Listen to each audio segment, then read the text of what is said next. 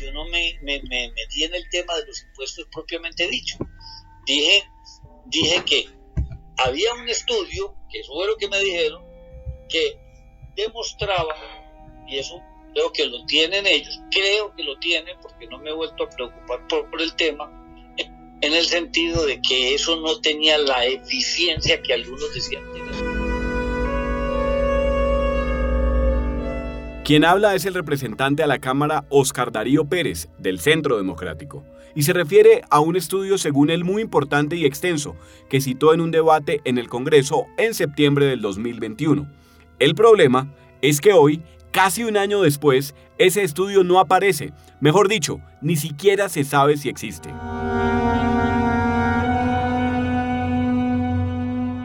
Hoy presentamos en Podcast Vorágine Estudio Dulce y Misterioso, la historia detrás de la investigación inexistente que un congresista citó para justificar que no se impusieran impuestos a las bebidas gaseosas ni los jugos ultraprocesados. Una investigación de Laila Abu Shihab. Aquí comienza un nuevo episodio de Vorágine Podcast. Encuéntranos en las principales plataformas y compártelo.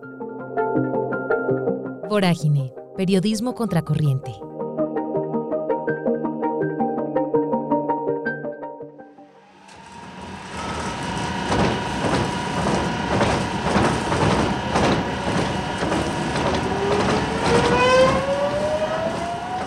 Los temas que tienen que ver con la industria de alimentos ultraprocesados y bebidas azucaradas y endulzadas suelen tardarse años en ser discutidos en el Congreso y la mayoría de las veces esas discusiones son en vano. El ejemplo más conocido de esto es la famosa Ley de Comida Chatarra, conocida con ese nombre porque busca reducir los altos índices de obesidad en Colombia y fomentar hábitos de alimentación saludable a través de diversas medidas el proyecto de ley que obliga a las empresas de comestibles ultraprocesados a poner etiquetas que alerten sobre sustancias que puedan poner en riesgo la salud. Seis años tardó el Congreso de la República en aprobar un proyecto de comida saludable. ¿Cómo se hará? Poniendo unos sellos de advertencia en la parte frontal del empaque del producto, de tal manera que se advierta sobre los excesos de azúcares, de sodios, grasas, grasas. Algo parecido pasa con el impuesto a las bebidas azucaradas. Muchas veces se ha tratado de discutir y aprobar en el Congreso, pero siempre hay algo, un argumento, una presión muy fuerte por parte de la industria, siempre algo termina engavetándolo. Aquí se ha hablado varias veces de las bebidas azucaradas. Esas fueron proposiciones que se hicieron. Y hay algunos que se han declarado, nos hemos declarado impedidos cada que traten los temas, no por ser beneficiarios directos, sino porque nuestros partidos pueden haber recibido ingresos provenientes de ese tipo de empresas, porque no es una, varias, muchas, porque bebidas azucaradas hay muchas, empezando por la guapanela. Ese es, otra vez, el representante Oscar Darío Pérez, con el que comenzamos esta historia. Pero escuchemos mejor lo que dijo en un debate sobre la reforma tributaria el 7 de septiembre del 2021. De las bebidas azucaradas, para hacer una cosa bien precisa, yo acabo de recibir un correo que me envían de, y ya les voy a decir de dónde, me lo envían de la Instituto de Ciencia Política Hernán Chavarría Olósoga. Acaban de terminar un estudio y por eso me autorizaron decirlo aquí. Y ese estudio eh, sustenta sustenta la poca efectividad, casi que ninguna, de usar los impuestos a las bebidas azucaradas para combatir la obesidad. El congresista del Centro Democrático creía, tal vez, que nadie iba a reparar en sus palabras, que nadie le pediría explicación por lo que dijo. Pero no, ese día estaban muy atentos al debate los miembros del colectivo de abogados José Alvear Restrepo, más conocido como Cajar, que le han hecho un seguimiento muy juicioso al tema.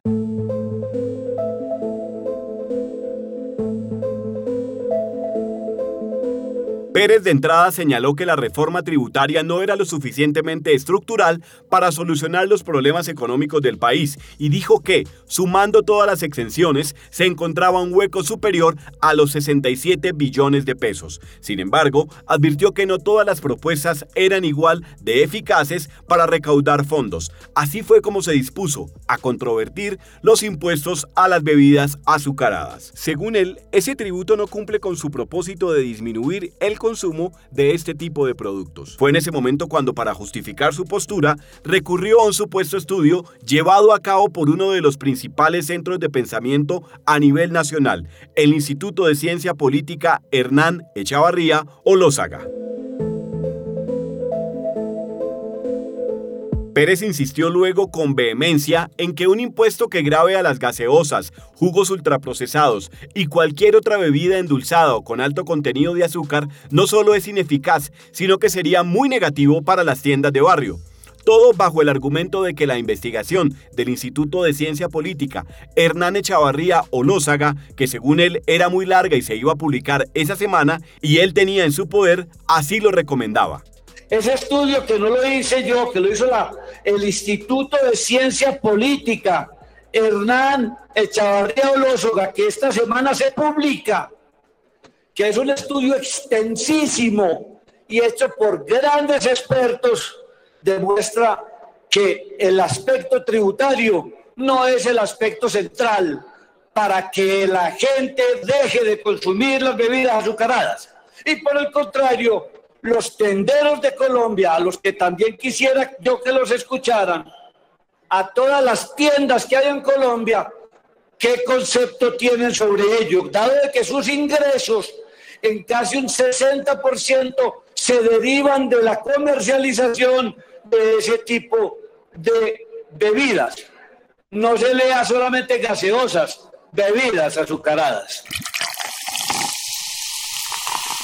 Como se imaginarán, una vez más, el impuesto a las bebidas azucaradas fue rechazado en el Congreso. No vamos a detenernos en la múltiple evidencia científica de muchos países que asegura que este tipo de tributos sí tienen un impacto positivo en la salud pública. Sepan nada más que un estudio que hizo el mismísimo Ministerio de Salud en 2016 concluyó que un impuesto que eleve el precio de las gaseosas y los jugos ultraprocesados en un 20% lograría una reducción anual de su consumo consumo también del 20% y significaría entonces un ahorro de 220 mil millones de pesos de los recursos que dirige el sistema de salud para tratar casos de diabetes atribuibles al consumo en exceso de bebidas azucaradas. Estás escuchando Vorágine Podcast.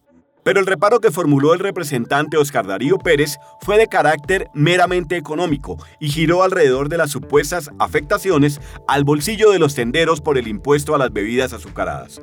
Su lógica es que si las gaseosas o jugos ultraprocesados se vuelven más costosos, entonces los ingresos de las tiendas de barrio serán menores porque menos personas los comprarán. Pues aquí les contamos, la mitad de ese racionamiento ha probado ser cierto. El impuesto sí desestimula el consumo, pero la otra mitad no.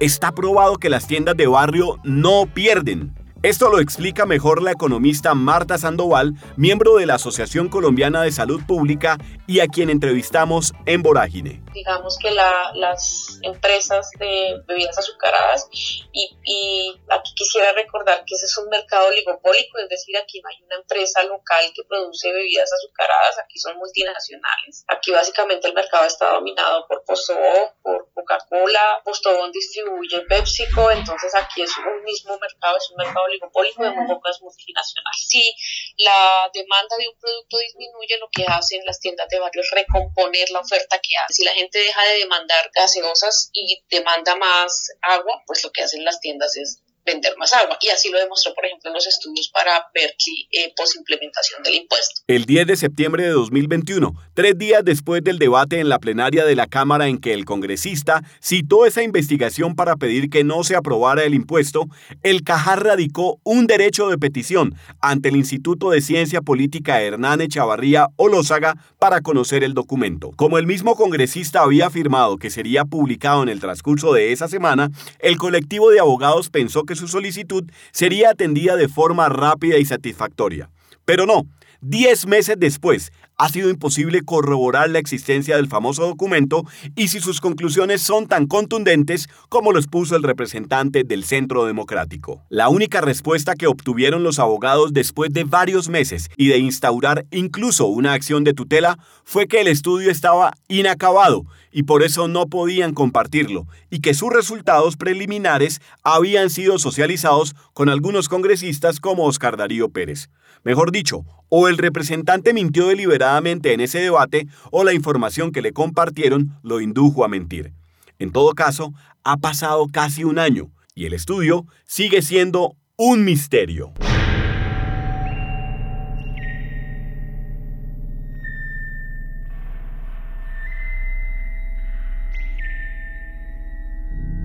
Lo que sí es un hecho es que hasta hace unos meses en la página web de ese centro de pensamiento estaban los logos de grandes compañías con un claro historial de intereses en el impuesto a las bebidas azucaradas, los ingenios Río Paila Castilla y Manuelita y Postobón, la principal productora y distribuidora de bebidas embotelladas en el país. Dicho de otra manera, en algún momento esas empresas le donaron dinero a esa organización. Además, el Instituto de Ciencia Política Hernán Echavarría Olózaga tiene en su consejo directivo a miembros de las juntas directivas de Río Paila y la organización Ardila Lule, grupo empresarial al que pertenece Postobón. ¿Y la investigación?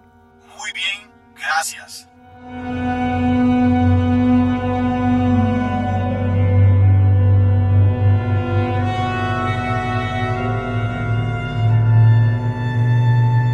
Este podcast Vorágine fue realizado con el apoyo de Vital Strategies. Para leer, ver y escuchar todas las historias relacionadas con la industria de bebidas azucaradas y alimentos ultraprocesados, ve a www.voragine.co.